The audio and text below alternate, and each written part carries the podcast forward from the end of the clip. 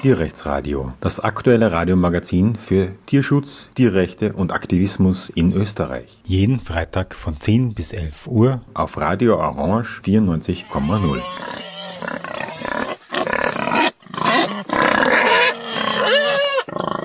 Willkommen zum Tierrechtsradio. Heute habe ich einen besonderen Gast, nämlich den Autor eines Buches, das ich hier in der Hand halte. Ein Beitrag zur Jagd- und Wildtierethik. Autor ist Professor Dr. Rudolf Winkelmeier. Hallo und willkommen im Tierrechtsradio. Guten Tag. Ja, der Verlag ist der Sternart Verlag. Man kann also dieses Buch erstehen. Es ist im Jahr 2022 geschrieben.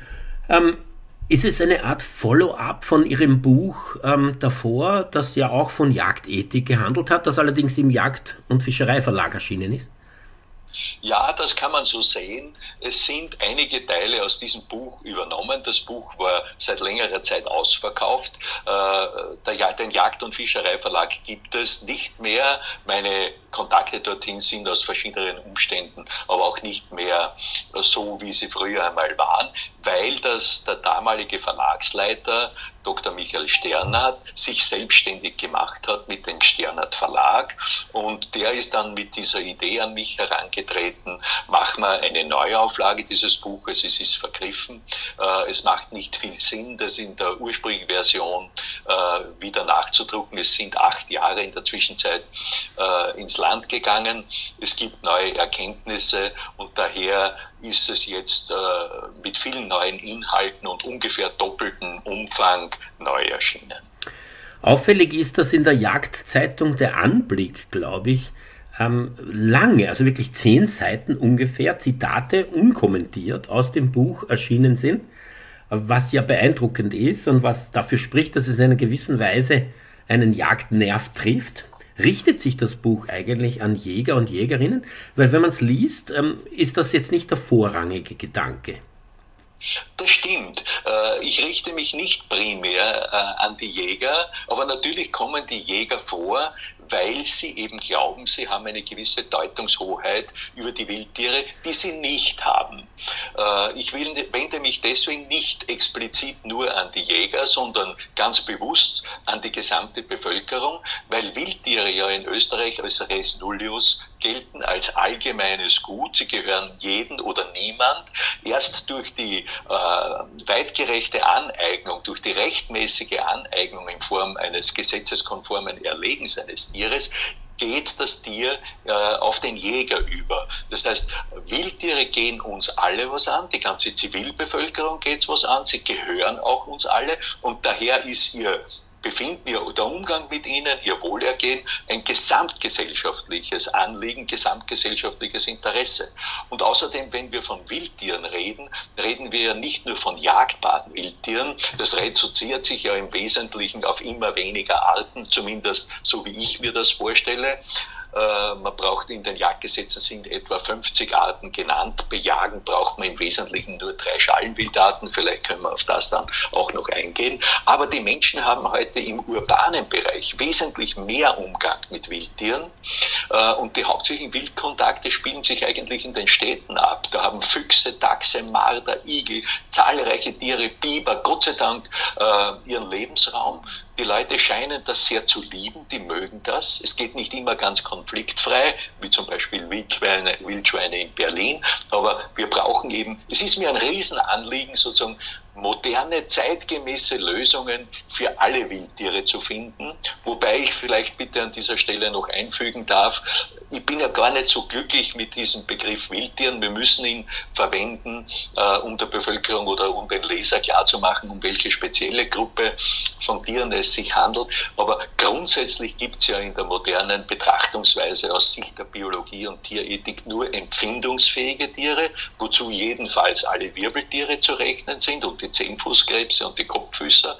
Das heißt, diese Unterscheidung in Nutztiere, Wildtiere, Labortiere, das ist teilweise in den Gesetzesmaterien vorhanden, aber aus wissenschaftlicher Sicht, aus naturwissenschaftlicher Sicht, verhaltens-, kognitionsbiologischer Sicht und tierethischer Sicht gibt es nur Tiere und diese Tiere wären im Prinzip hinsichtlich gleicher Interessen alle gleich zu behandeln, egal ob wir sie jetzt in Haustiere, Nutztiere oder Wildtiere einteilen. Das ist ein, ein wesentliches Anliegen, das ich auch mit diesem Buch vermitteln will. Ein Aspekt, den Sie, glaube ich, in dem Buch auch immer wieder erwähnen, ist, dass Sie eben äh, auf naturwissenschaftlicher Basis argumentieren wollen.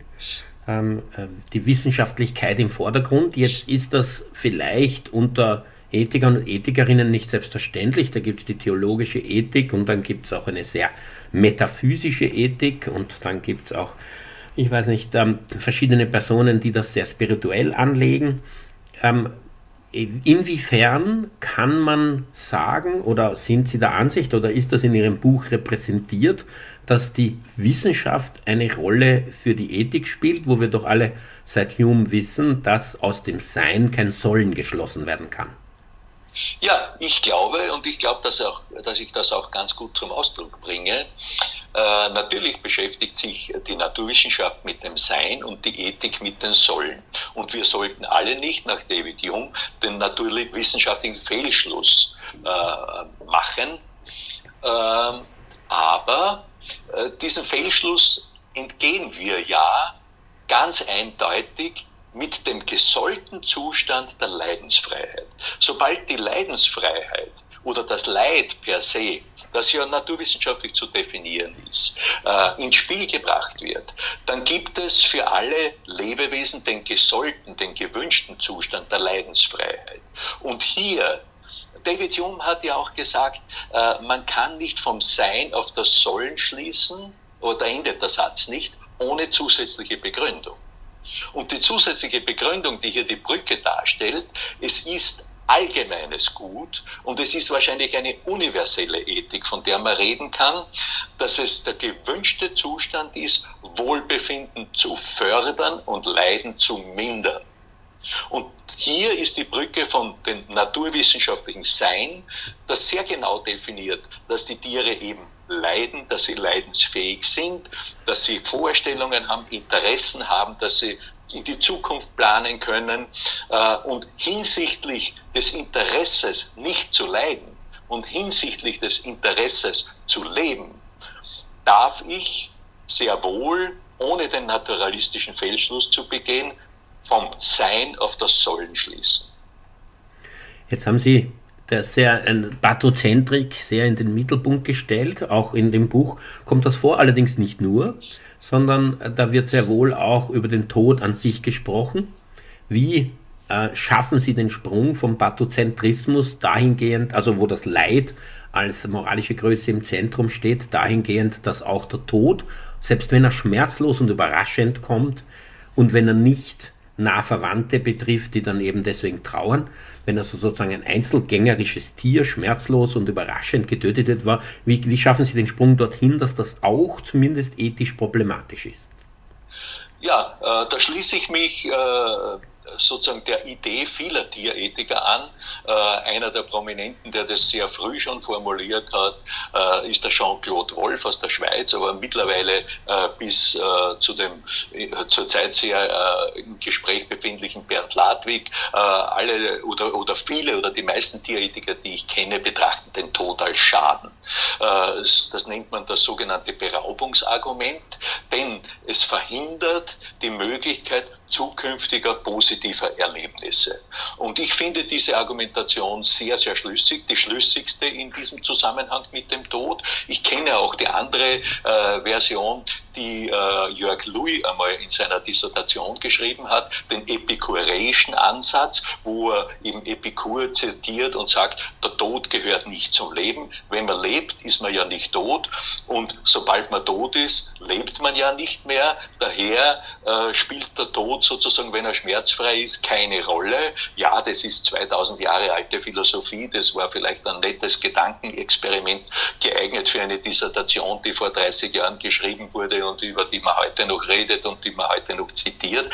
Aber sie ist schwach in der Argumentation gegenüber dem äh, heute State of the Art. Äh, ich glaube, man kann von State of the Art reden in der Diätik, dass man äh, das Beraubungsargument in das Zentrum stellt, dass der Tod eben ein Schaden ist, weil er die Chancen, die Entwicklungen, äh, die Möglichkeiten einer Zukunft nimmt und weil das Leben etwas derartig Einzigartiges ist, ähm, dass es eben ein Riesenschaden ist, wenn diese Einzigartigkeit, was, äh, der Tod kommt in Natur immer wieder vor, keine Frage. Aber man kann doch sagen, aus, aus meiner Sicht jedenfalls, dass er ein Schaden ist.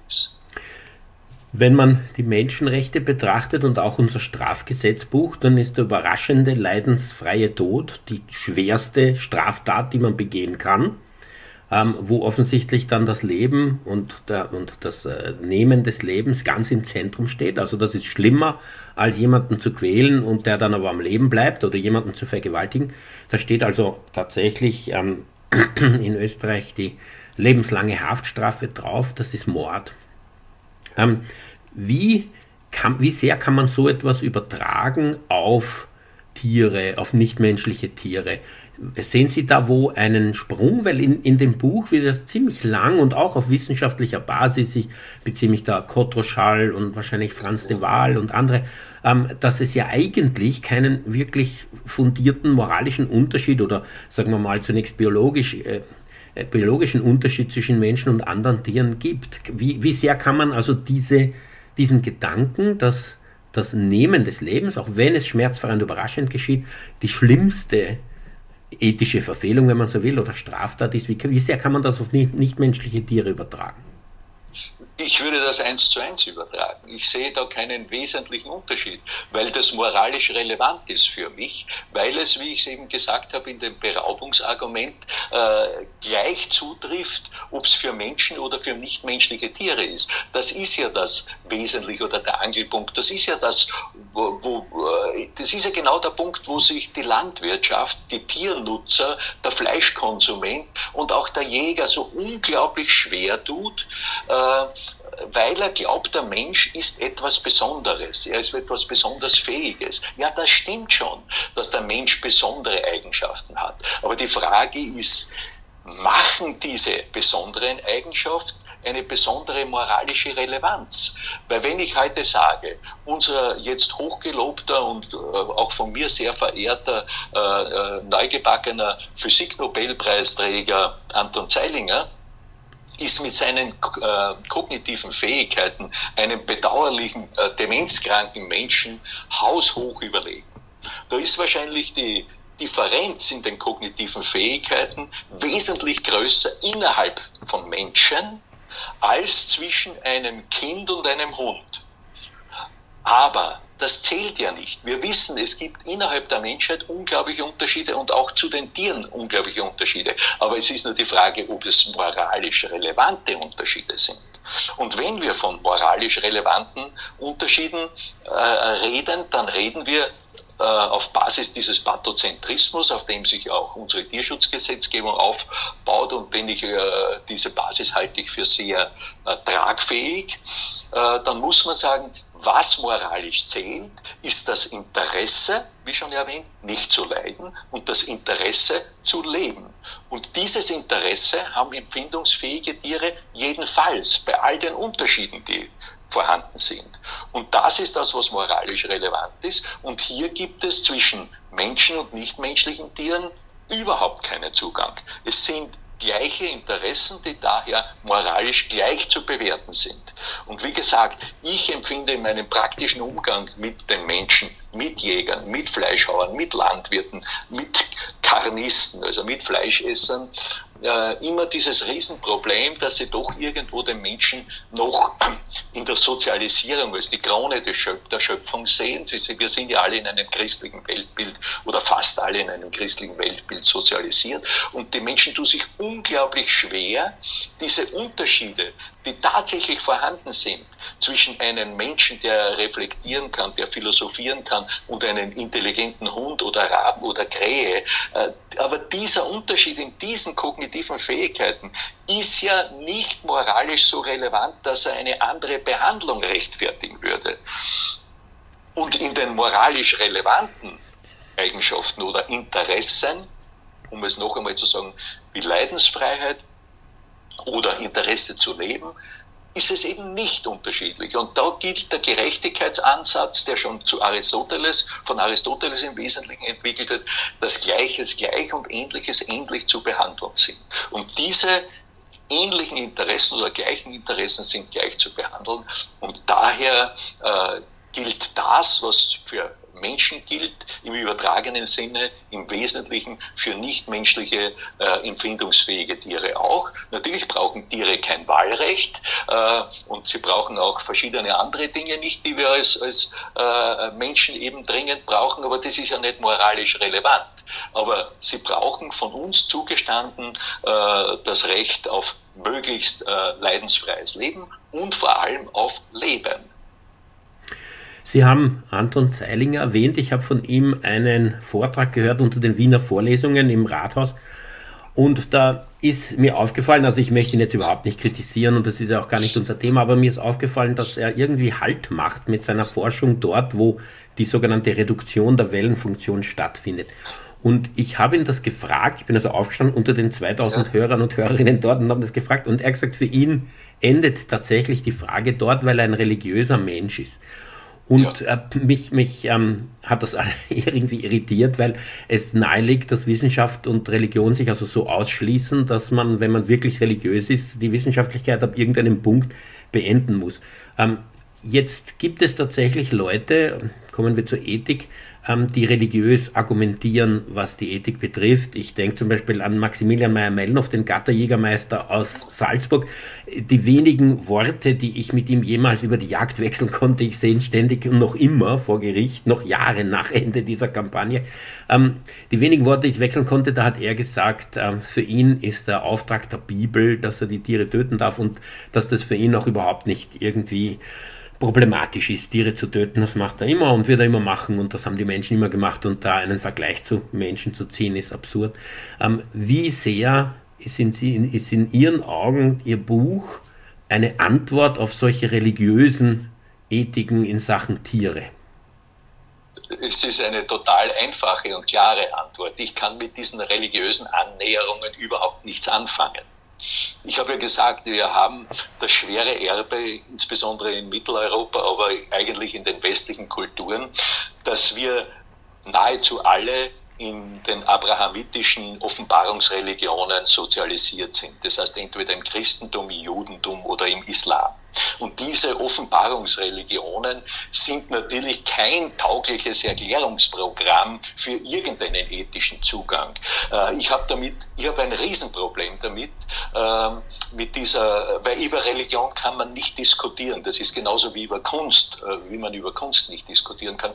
Diskutieren kann man über Naturwissenschaft. Ich bin äh, ein zutiefst überzeugter areligiöser Mensch, Agnostiker äh, oder Atheist, wie immer man, da gibt es feine Unterschiede, aber ich, ich äh, habe mit diesen Erzählungen nichts am Hut, halte sie für extrem kontraproduktiv, glaube auch, dass sie in einer liberalen Demokratie des 21. Jahrhunderts in der Öffentlichkeit nichts verloren haben. Sie sind Privatsache, soll jeder glauben zu Hause, was er glauben will und was er glauben kann, aber es hat im öffentlichen Diskurs nichts verloren, im 21. Jahrhundert nicht mehr. Mich irritiert das bei allen Respekt vom Herrn äh, Zeilinger auch sehr, dass dieser Professor Zeilinger sich immer wieder als religiöser Mensch äh, ins, äh, ins Spiel Spiel bringt. Äh, das irritiert mich im allerhöchsten Maße, denn ich habe da einen ähnlichen Zugang.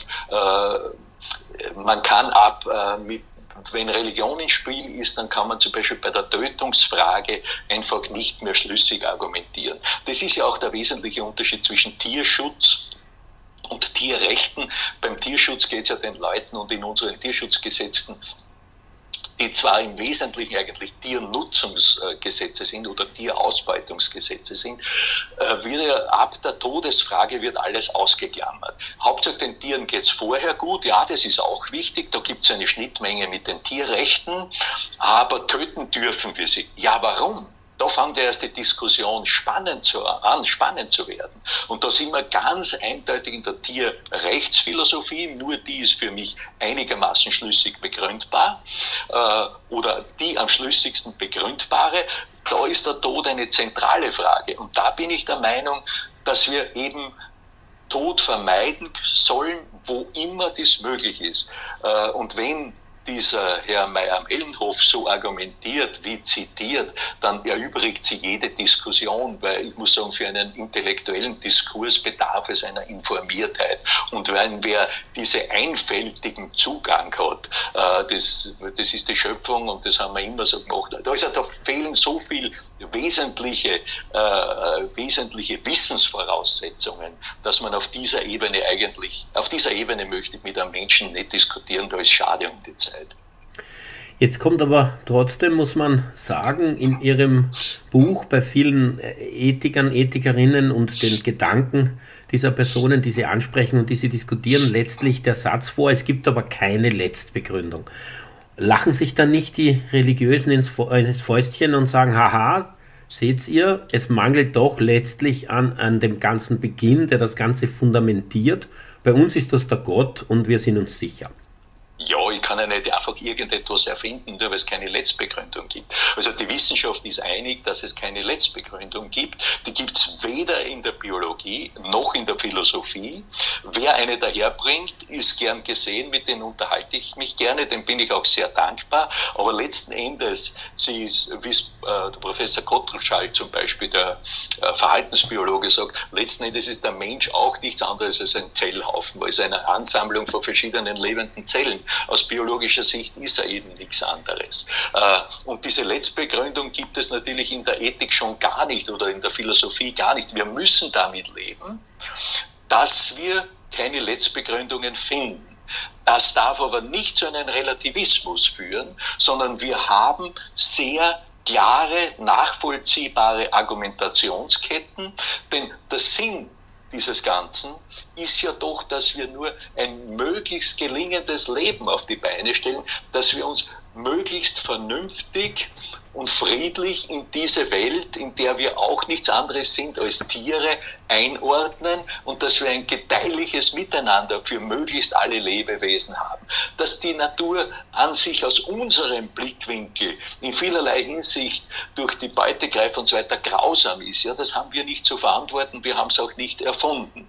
Aber dass wir in der Art und Weise, wie wir uns auf dem Planeten bewegen, wie Tiere integrieren sollten äh, und schauen, dass wir Kreisläufe haben in den Produktionsprozessen, dass wir nicht so zerstörerisch wirken, vor allem, dass wir nicht Milliarden Tiere versklaven zu unseren Lebensmitteln. Da gibt es doch ganz schlüssige Argumentationsketten, warum wir das nicht tun äh, können. Da können wir doch so ehrlich sein, und es ist eben die sogenannte intellektuelle Redlichkeit, die ich öfter anspreche, dass wir weder aus der biologischen Seite noch aus der philosophischen Seite eine Letztbegründung haben. Das hindert uns aber nicht, ein möglichst ethisch einwandfreies Leben führen zu wollen oder anzustreben.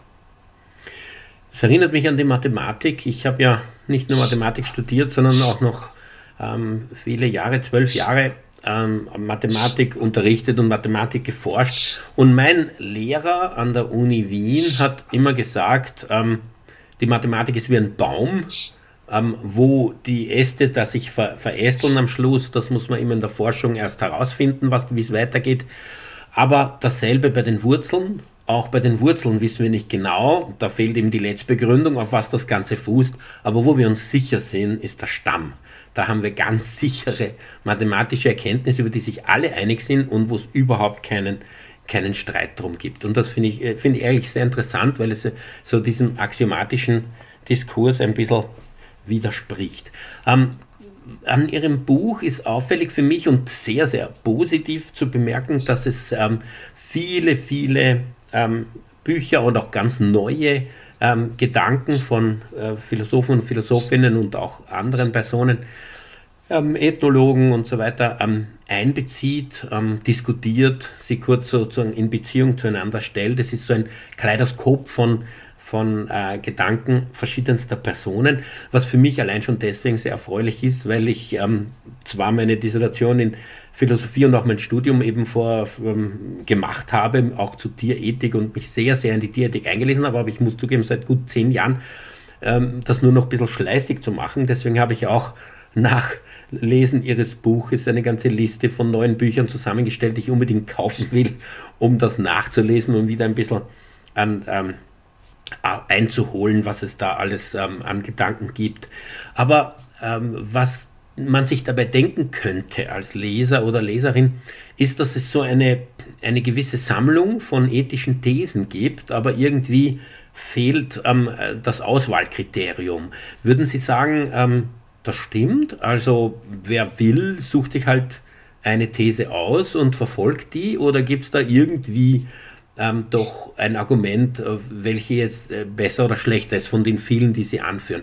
Sie haben das Beispiel Louis gebracht vor 30 Jahren. Könnte man nicht ein, ein Mensch zum Beispiel sagen, also ich wähle jetzt seine These und bringe Tiere ähm, schmerzlos überraschend um, weil das sagt ja Louis ist kein Problem.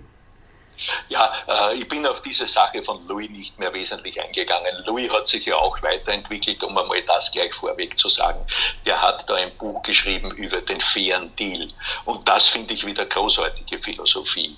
Äh, kurz gesagt, er, er, handelt das auf da 200 Seiten ab äh, und mit den ganzen historischen Wurzeln. Er schreibt auch, äh, was das für eine äh, Fehlinterpretation mittlerweile ist vom Grundgedanken äh, in, in den Tierschutzgesetzen von den, äh, von den äh, diese Beliebigkeit unnötig, es darf nicht unnötig gequält werden und so weiter. Und mit diesen Begriffen, die sind sehr verzerrt worden.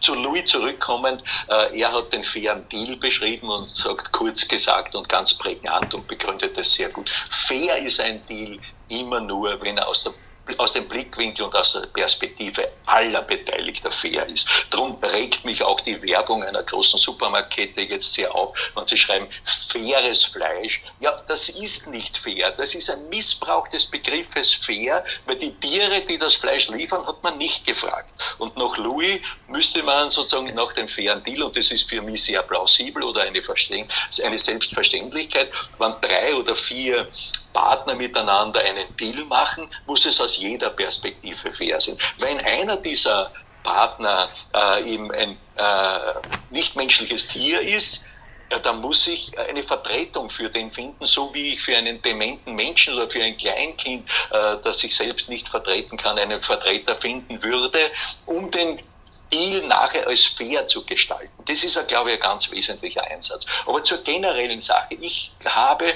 äh, schon versucht, hier äh, neuerste Literatur zusammenzustellen, um aufzuzeigen, dass äh, gerade diese tollen Erkenntnisse im Bereich der Verhaltens- und Kognitionsbiologie und teilweise auch natürlich in der tierethischen Philosophie letzten Endes zu einem großen gemeinsamen Nenner kommen. Auch wenn sie in der Feingestaltung ein bisschen divergieren wollen, aber das große Gemeinsame. Und darum gefällt mir Ihr vorhin genanntes Beispiel mit dem Baum, mit seinen Ästen und Wurzeln sehr, sehr gut. Und ich werde, wenn Sie es erlauben, in Zukunft auch öfter auf das zurückkommen. Der Stamm dieses ganzen Denkgebäudes geht eindeutig dahin, dass es ungerecht ist, wie wir Tiere heute behandeln, dass es wirklich entsetzlich ist, äh, dass wir ihnen viel zu leichtfertig das Leben nehmen und dass wir sie zu einem Leben zwingen, äh, das aus sozusagen unter, unter einer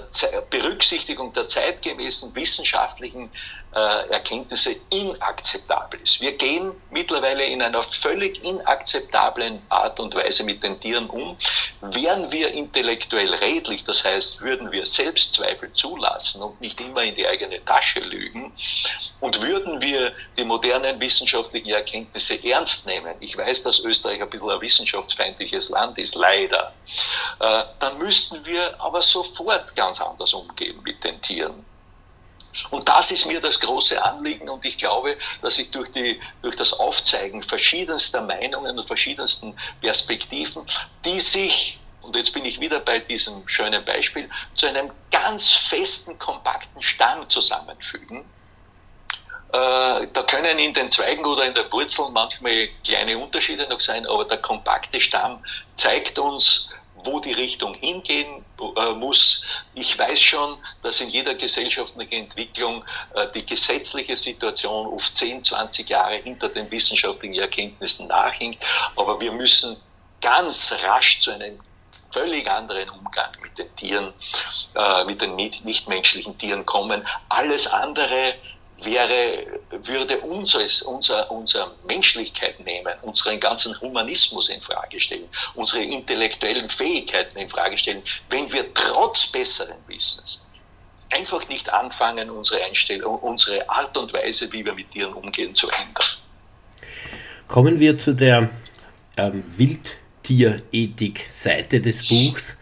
Ähm, die Wildtiere unterscheiden sich ja, würde man jetzt salopp sagen, von den sogenannten Haustieren, dass sie unabhängig vom Menschen zumindest leben könnten und eigentlich auch Territorien bewohnen, wo die Menschen nicht sind, jedenfalls idealerweise.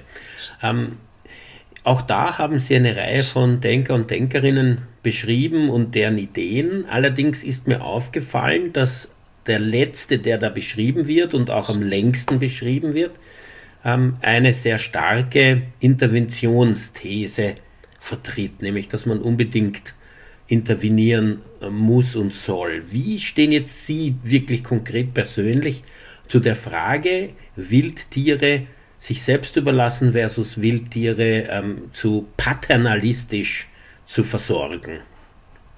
Naja, er sagt nicht, äh, er vertritt nicht so eine strenge Theorie, sondern er schränkt sie selbst sofort wieder ein. Und das ist ja, was mir an seiner Theorie äh, gefällt.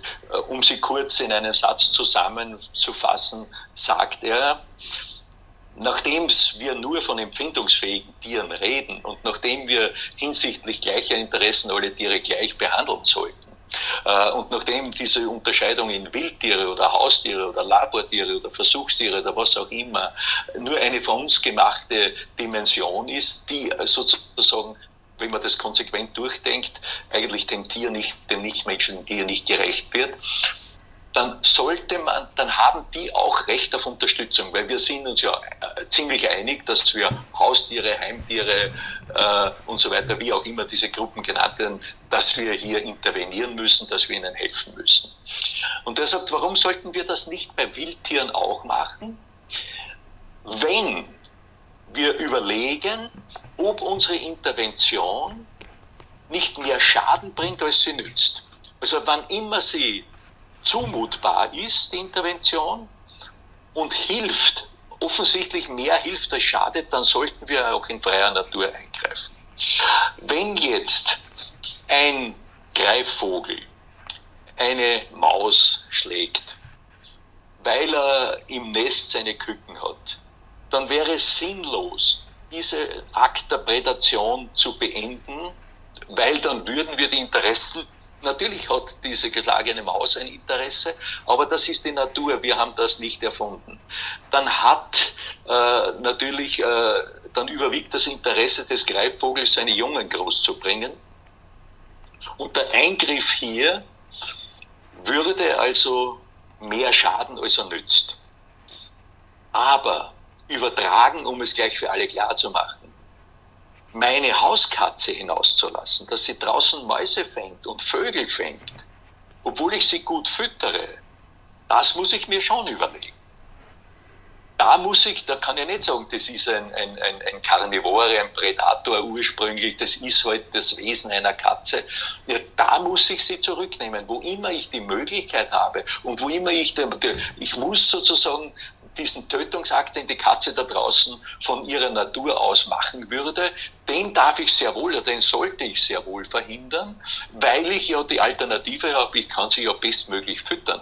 Und so gesehen ist die Katze, das müssen wir zugestehen, ein nicht ideales Haustier. Weil einerseits wollen wir ihr Freiheit gönnen und wollen sie nicht nur in der Wohnung haben, man kann darüber herrlich diskutieren über die Katze, aber auf der anderen Seite sollten wir schon alles machen, damit sie draußen nicht aus Jux und Dollerei, weil es ihr natürliches Programm ist, äh, noch Mäuse tötet oder Vögel tötet, obwohl sie zu Hause eine volle Futterschüssel hat. Äh, und ich glaube, das ist das Beispiel, um, um das zu verstehen, wo wir intervenieren sollten. Dort, wo wir eindeutig der Meinung sind, dass Prädation unangebracht ist. Da kann ich nicht sagen, das ist die Natur der Katze, sie soll es jetzt ausleben. Nein, ich bin der Tierhalter, Tierbesitzer, habe die Möglichkeit, dieses Tierleid draußen zu vermeiden.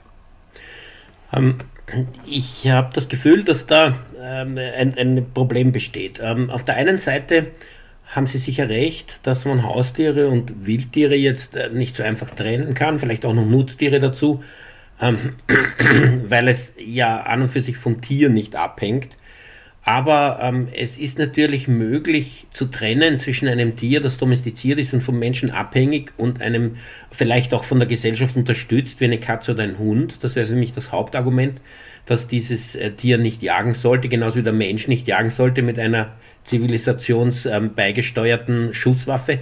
Ähm, aber auf der anderen Seite ähm, gibt es eben Wildtiere, die vollkommen zivilisationsunabhängig sind. Kymlitschka ähm, und Donaldson haben ja in ihrem Buch zu Opolis, das sie ja sehr positiv erwähnen, muss man sagen, ähm, eine Trennung vollzogen in äh, die Tiere, die mit uns sozusagen mit der menschlichen Gesellschaft zusammenleben, die Haustiere, dann die Kulturfolger, die bei uns leben, aber nicht direkt als Haustiere, aber die sozusagen unter den Menschen leben, aber unabhängig und dann als dritte Kategorie die Wildtiere, die vom Menschen völlig getrennt leben.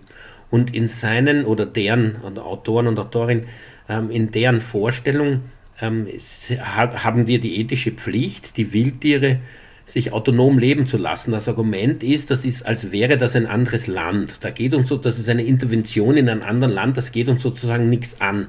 Und tatsächlich haben wir ja nach, also außenpolitisch irgendwo mit ein bisschen Grenzen natürlich, aber grundsätzlich diese These, dass wir da nicht so intervenieren wie im eigenen Land. Äh, können Sie dem nicht etwas abgewinnen, dass man nicht einfach so in die Wildnis gehen kann und intervenieren, weil es uns einfach nichts angeht?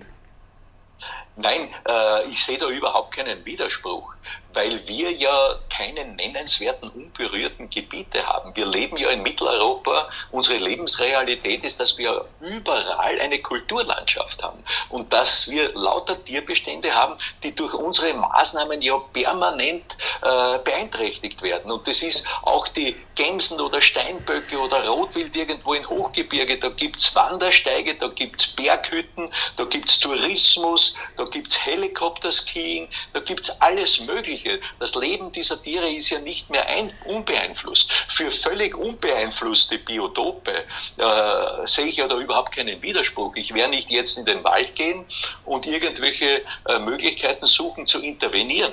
Aber mich hat das zum Beispiel immer schon gestört, äh, wenn ich mir eine äh, äh, Dokumentarsendung, zum Beispiel über die Serengeti anschaue und äh, da wird, da fährt man vorbei bei irgendeinem Büffel oder bei irgendeinem Tier das jetzt schrecklich leidet, das einen Todeskampf hat und genüsslich wird der Kameramann, fährt am nächsten Tag wieder vorbei und sagt, nein, ich habe eigentlich gedacht, dass das Tier schon gestorben sein wird, aber es lebt noch immer.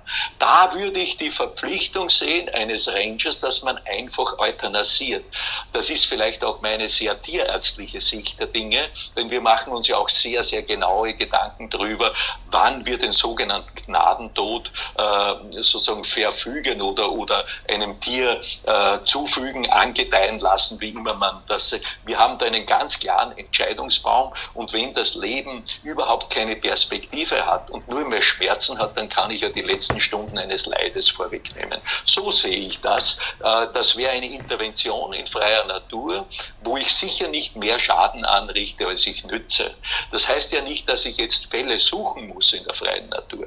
Oder wir hatten ja die Diskussion, um ein bisschen praxisnahe zu bleiben bei uns, wenn, wir haben schon selten sehr schneereiche Winter, aber in den letzten letzten Jahren hat es das ein paar Mal gegeben mit katastrophal hohen Schneelagen was äh, teilweise überholte Schallenwildbestände in gewissen Gebieten zwingt, in die Dörfer zu gehen, nur mehr aus den ausgeräumten Straßen, sonst äh, abseits würden sie im Schnee stecken bleiben, viele sterben auch dort. Äh, dann ergibt sich die Frage, was tun wir mit diesen Tieren? Aus meiner Sicht, und das vertrete ich, dann sollte man in solchen Notfällen selbstverständlich sofort mit adäquatem Futter, zum Beispiel mit Heugaben, diesen Tieren helfen. Ich will denen in einem normalen Winter will ich sie nicht füttern. Ich bin ein Fütterungsgegner. Aber wenn Extremsituationen sind, dann muss ich ihnen doch auf jeden Fall helfen. Oder es ist schon länger nicht der Fall, aber da hat es mal vor zehn oder äh, zehn, zwölf Jahren, zehn, zehn Jahren, ein Riesenhochwasser, vielleicht war es äh, 2002, äh, wo man auch aus den Tullner Auen Flugaufnahmen gesehen hat, wie Wildtiere, die aus der Au nicht mehr flüchten konnten, und das ist teilweise in Raumfischament in Nähe des Flughafens auch, in den Begrenzungszäunen der Autobahnen gehangen sind und dort ersoffen sind, weil niemand geholfen hat. Ich würde es heute, damals äh, wäre, hätte ich möglicherweise als Amtsarzt auch die Möglichkeit gehabt, irgendwo zum Telefon zu greifen und mich zu beschweren. Heute würde ich das sofort tun und würde sagen, Leute, ihr verantwortlich, ihr müsst sofort mit Trupps die Zäune abfahren, aufzwicken, von mir aus die Autobahn auch einen Tag sperren. Es müssen sich die Tiere auf die Dämme retten können. Man kann sie nicht einfach durch eine Naturkatastrophe dort grauslich verenden lassen, wenn ich irgendwie die Möglichkeit habe zu intervenieren.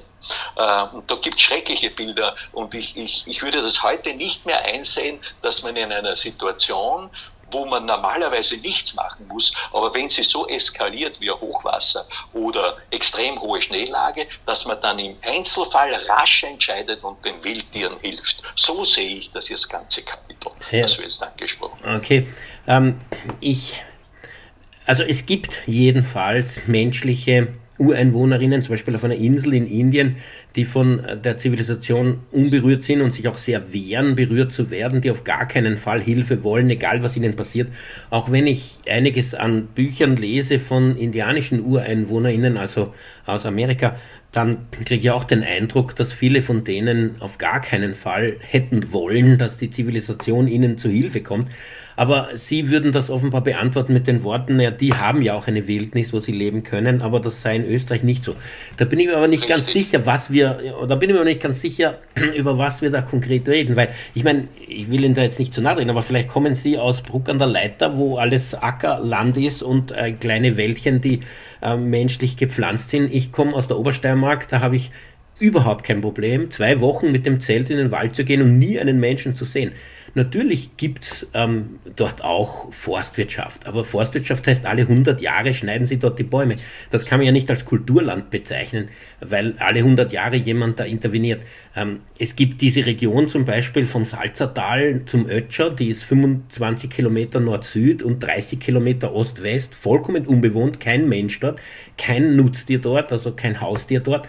Ähm, da können äh, Wildtiere doch weitgehend autonom leben. Natürlich wird dort gejagt, das ist schon richtig. Aber äh, man kann ja nicht das Ganze zu einem Kulturland erklären, weil dort ähm, Jäger und Jägerinnen herumlaufen. Also man bräuchte nur aufhören mit der Jagd dann können, dann wär, und, und auch aufhören mit der Forstwirtschaft. Dann wäre das ein, Re ein Revier oder ein Gebiet, in dem locker fünf bis sieben, vielleicht sogar zehn Wolfsrudel Platz hätten, ohne mit einem Menschen in irgendeiner Form in Kontakt zu geraten. Das haben wir schon in Österreich. Wir haben auch eine Reihe von Urwäldern, die sind auch zum Teil in diesem Gebiet drin. Wir haben ähm, zum Beispiel das Wildnisgebiet Dürnstein, immerhin 7000 Hektar, das jetzt IUCN hochgradig geschützt ist und auch nicht mehr angerührt werden darf. 7000 Hektar ist auch nicht nichts, es ist natürlich auch nicht riesig. Äh, es gibt noch eine Reihe von kleinen Urwäldern, die so versteckt zwischen den Felsen sind bei uns. Also ich kann ähm, also ich meine, natürlich ist alles relativ. Ja, es war wahrscheinlich irgendwann einmal ein Mensch dort, ja, ab und zu ähm, sind also menschliche Einflüsse sind zu sehen, weil natürlich zum Beispiel wild gefüttert wird, das dann dort vorbei ist oder weil ähm, eine Forststraße irgendwo vorbeigeht. Aber ich habe Schwierigkeiten, das einfach zu einem Kulturland zu erklären und damit den Wildtieren die Möglichkeit zu nehmen, autonom zu leben. Dieses Problem hätte ich da schon. Ja, ich sehe da aber überhaupt keinen Widerspruch. Ich stamme übrigens aus dieser Gegend. Ich bin ja aufgewachsen in Hollenstein an der Ips. Ich bin keine 30 Kilometer von den beschriebenen Gebieten entfernt aufgewachsen und ich kenne die Wälder dort sehr gut. Und ich habe ja auch als junger Mensch mit meinem Vater gejagt. Also ich kenne die abgeschiedensten Gebiete. Aber nur wo gejagt wird, gehen auch Schwammerlsucher, gehen auch Spaziergänger, gehen auch Tourengeher und so weiter. Das ist letzten Endes auch noch Kulturlandschaft. Und äh, wir haben ja im Prinzip, wir zwei haben jetzt da keinen Widerspruch Widerspruch. Aber nur zur Erklärung, ein Rothirsch hat in seinem, wenn er halbwegs ungestört ist, in seinem Aktionsradius im Jahresablauf, hat er eine Fläche von tausenden Hektar, die er irgendwo durchstreift. Das heißt, 7000 Hektar Urwald ist was Wunderschönes und ist ein Juwel. Aber das ist jetzt deswegen keine Insel. Äh, und dort kann man auch die Tiere in Ruhe lassen. Und ich habe ja von Anfang schon gesagt, es braucht ja niemand in die Natur hinausgehen und jetzt Situationen suchen, wo könnte ich helfen oder wo könnte ich intervenieren. Es geht mir um die Grenzfälle, um Katastrophenfälle, in erster Linie nähern wir uns diesem Thema über hohe Schneelagen, über Hochwässer, über absehbare Katastrophen, die alle paar Jahre oder zumindest pro Jahrzehnt sicherlich einmal vorkommen. Leider. Da sollten wir unser Interventionsverhalten meiner Meinung nach ändern und ich wollte für die handelnden Personen, so sie es wollen, eine Argumentationsgrundlage aufbereiten. Die können Sie in meinem Buch nachlesen. Wenn also irgendeine Behörde jetzt eine Argumentationskette sucht, warum sie im Extremfall äh, jetzt wild mit Futter versorgt, warum sie auf einmal eine Autobahn sperrt für einige Stunden äh, und die Zäune aufzwickt, damit die Wildtiere sich in trockenes Gebiet retten können und nicht hilflos ertrinken müssen, äh, dann glaube ich, ist diese äh, Aldave-Theorie, die ich dort etwas breiter ausgebreitet habe, eine sehr, sehr solide Argumentationsgrundlage. Um nichts anderes ist es mir dabei gegangen. Ähm, naja, okay. Ähm, die, die, das Aufzwicken von Zäunen sehe ich schon anders, weil das sind ja menschengemachte Hindernisse, die da diese Tiere in den Tod bringen. Aber ich habe zum Beispiel vor wenigen Jahren in der Obersteiermark diesen riesigen Schneefall erlebt, der da gekommen ist. Wir waren zwei Wochen von der Umwelt abgeschnitten. Wir hatten in einer Woche fünf Meter Schnee. Die Häuser sind so ertrunken, dass man vom Dach hinaufschaufeln musste, weil die Schneewände daneben höher waren als die Häuserdach. Trotzdem habe ich bei der ersten Möglichkeit, wo ich mit Skien gehen konnte, das hat natürlich ein bisschen gebraucht, bis sich gesetzt hat, einige Tage, habe ich Rehe gesehen, die einen Himbeerstrauch ausgebuddelt haben und gegessen haben. Also die waren schon in der Lage, da auch bei dieser Schneelage etwas zu finden. Rehe sind ja auch, äh, haben ja kleine Reviere an sich und, und wandern nicht weit ab. Ähm, man kann natürlich auch mit Hirschen, äh, man kann theoretisch von uns aus, ich habe es mehrere Male schon gemacht, bis in den Wienerwald wandern ähm, man quert zwar ein paar Straßen, ähm, aber man schafft es. Also es ist nicht so, dass der Wienerwald durch Riesenzäune ähm, abgeschnitten wäre ähm, von uns. Naja, und ähm, gut, lassen wir das aber beiseite, die Zeit läuft schon weg.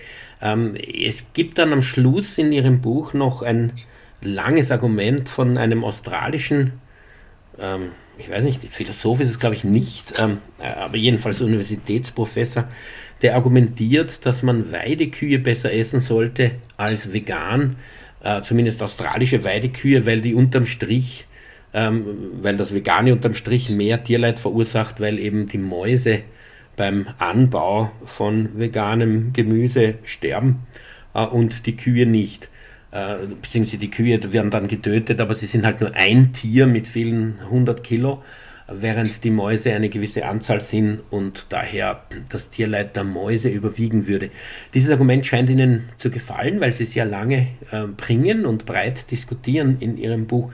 Ähm, dazu hätte ich jetzt auch ein paar kritische Fragen. Zum Beispiel, ähm, würde man, also Peter kennen Sie sicher, die Tierrechtsorganisation, die hat gesagt, wenn es wirklich darauf ankommt, ähm, wie, also rein die Anzahl der Tiere, sollte man da nicht alle Wale essen, weil die, da, da gehen sich 50 Kühe drin aus. Ist doch gescheiter, wir schießen einen Wal und essen den und da sparen 50 Kühen den Tod.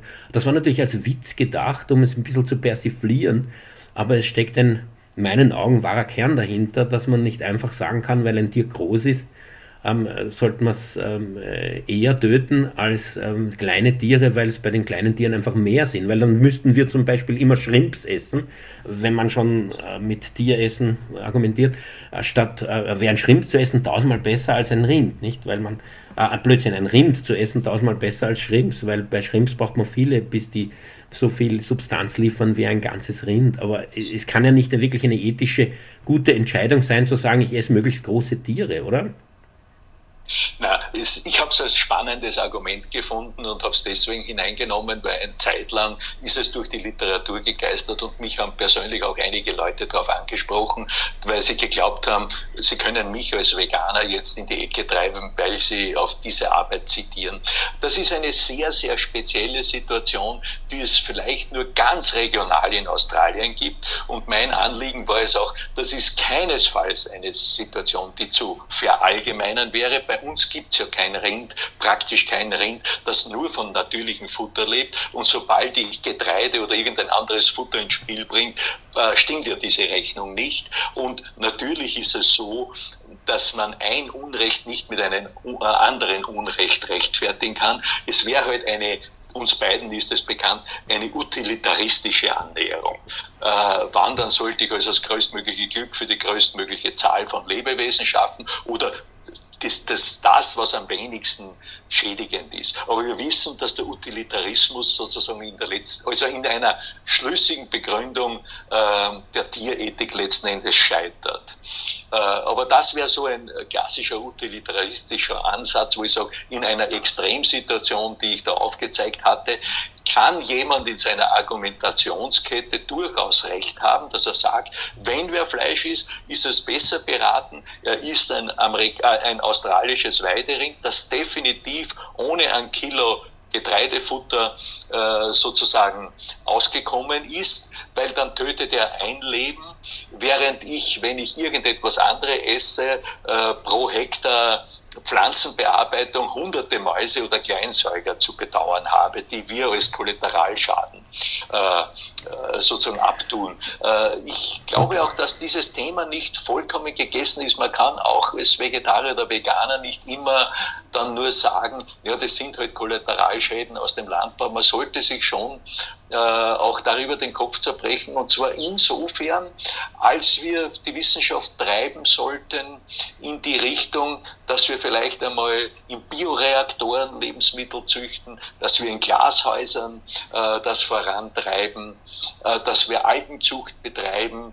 Äh, das würde alles ohne Ackererde, Ackerboden geben und das würde unzählige Kleinlebewesen schonen. Also ich könnte mir schon vorstellen, dass es sozusagen das Ideale, diese realistische Utopie, sagen wir mal, eine realistische Utopie der Menschheit ist, äh, auch irgendwann einmal Rücksicht zu nehmen auf die vielen Kleinlebewesen, die bei unserem Feldbau einfach ungezählt sozusagen zu Schaden kommen. Ich muss allerdings an der Stelle jetzt ein bisschen unterbrechen. Wir haben nur noch vier Minuten und ich wollte noch ein paar ja. Fragen unterbringen. Da muss man uns jetzt ja, ja. ganz kurz halten. Beenden, äh, das, das, war, das war meine Motivation dahinter, das ja, so zu bringen. Aber zu dem Thema, ähm, es gab jetzt kürzlich oder es gibt auf Netflix eine Serie über so einen Serienmörder, Dahmer heißt er in den USA, der hat Menschen gegessen, hat das auch äh, super geschafft, super unter Anführungszeichen, ohne bemerkt zu werden, weil er sie wirklich sozusagen Ratzeputz gegessen hat und die Leichen nie aufgetaucht sind. Es gab also nie eine, eine Soko, die ihn gesucht hätte, weil, man, weil niemand wusste, dass überhaupt ähm, darf Menschen sterben. Man wusste nur, sie verschwinden. Ähm, und da hat das, hat das bei 18 Menschen gemacht und nur durch einen Zufall ist er da gefunden worden. Ich meine, wenn das Argument von Archer da mit den Mäusen zählt, müsste man ja sagen, essen wir den Nachbarn äh, einen anderen Menschen, weil dann sterben keine Mäuse. Also ähm, man muss, äh, wenn man Mensch und Tier äh, da eine Ähnlichkeit sieht und von Rechten spricht. Aber Sie haben natürlich gesagt, dass das ein utilitaristisches Argument ist und haben Sie auch völlig recht. Es gibt auch im Tierschutz utilitaristische Gruppen, die sogar dafür plädieren, dass man die Menschen dazu bringen sollte, eher Rind zu essen als Huhn, weil dann weniger Tiere sterben. Was für mich als einen Tierrechtler total absurd scheint, weil ich, ich habe nicht das Gefühl, dass wir der Tierbefreiung näher kommen, wenn die Menschen ähm, Hühnerfleisch durch Rindfleisch ersetzen. Ein anderes Argument in dem Zusammenhang wäre, Beutegreifer zu töten. Also wenn es darum geht, Mäuse ähm, sozusagen zu schonen, dann sollten wir Füchse essen, weil jeder Fuchs äh, tötet 7000 Mäuse. Und da wäre es vielleicht angebracht, einen Fuchs zu essen, dann rettet man 7000 Mäuse. Also wenn man so beginnt zu zählen, kommt man ganz schön in die Bredouille. Ein letzter Punkt noch, zu dem ich Sie dann gern was antworten lasse. Sie schreiben drin schon auch, äh, was man oft hört, das Argument, dass in Ihrem Buch, meine ich, dass ähm, es in Österreich viel Grasland gibt und dass man das nur in Essen für Menschen umwandeln kann, äh, mangels Bioreaktoren durch Kühe. Ähm, ich, äh, was sagen Sie zu der These, der Gegenthese von mir, und Sie haben leider nur zwei Minuten dafür, was sagen Sie zu der Gegenthese von mir, dass man ähm, bis zur Waldgrenze das Land durchaus bearbeiten kann. Also ich lebe auf über 1000 Metern nordseitig und man kann bei mir wunderbar ähm, zum Beispiel ähm, Karotten und, ähm, und, und Erdäpfel anbauen. Also das, da ist natürlich Gras und es wird für Rinder genutzt, aber es wäre nicht nötig. Über der Baumgrenze aber sollte vielleicht die Wildnis beginnen. Da sollten wir jetzt den Wildtieren überlassen und es nicht als nutzbare Fläche für Menschen sehen. Was sagen Sie zu dem Argument? Ja, äh, aber ich habe nirgends geschrieben, dass man diese Pflanzenfresser, sei es Schafe oder Rinder, auch essen soll. Ich habe da eher an Gnadenhöfe gedacht, weil in, die in Österreich erscheinen ja die Almen heilig zu sein, aus touristischen Gründen, ästhetischen Gründen mag schon sein, wir brauchen sie nicht alle, aber dort, wo man Almen erhalten will, werden wir die Landschaft pflegen müssen. Und da hätte ich nichts dagegen, wenn das auch Rinderpferde sind, Cognac, äh, äh, Cognacpferde, Rinderherden, Schafherden, nur ich will nicht, dass sie geschlachtet und gegessen werden werden. Wann, dann würde ich dort das als Gnadenhof sehen, als Lebenshof. Die Tiere lässt man halt dann leben. Äh, die werden von den Menschen beobachtet, man erfreut sich über Tiere, äh, das wird dann genutzt, aber ich habe nicht gesagt, dass man es für Lebensmittelproduktion verwenden soll. Das steht in diesem Zusammenhang nicht. Okay. Ähm, letzte Frage. Was würden Sie jetzt unterm Strich als die wesentliche Botschaft in Ihrem Buch sehen? Das Leben ist wertvoll, wir sollten viel sorgfältiger damit umgehen. Und wir sind bei intellektueller Redlichkeit, also wenn wir uns nicht in die eigene Tasche lügen, aufgrund des aktuellen Stand des Wissens eigentlich als Mensch in unserem Menschsein gezwungen, ihre schnellstmöglich anders zu behandeln, als wir tun. Diese Grausamkeiten in der Tierhaltung, in der Tierausbeutungsindustrie gehören so rasch als möglich, ich sage nicht von heute auf morgen, das wird nicht gehen, aber so rasch als möglich beendet. Man braucht ein Ausstiegsszenario. Das ist meine Wesentliche. Es geht nicht so weiter, wie wir es bisher gemacht haben. Das ist völlig inakzeptabel. Vielen Dank für das Gespräch, vielen Dank für Ihre Zeit und vielen Dank für das Buch. Ich kann nur allen empfehlen, es sich anzuschaffen und sich dieser Diskussion zu stellen. Für die Sendung verantwortlich Martin Balluch.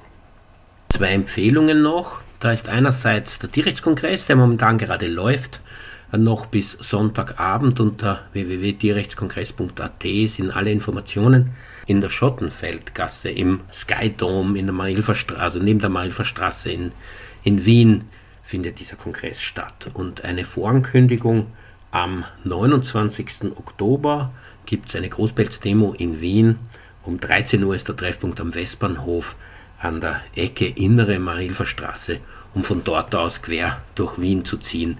Alle natürlich herzlich willkommen, dort dabei zu sein. Es geht vor allem darum, auch diese europäische Bürgerinitiative zu forcieren, die ein EU-weites Pelzfarmverbot und ein Importverbot von Pelz in die EU fordert.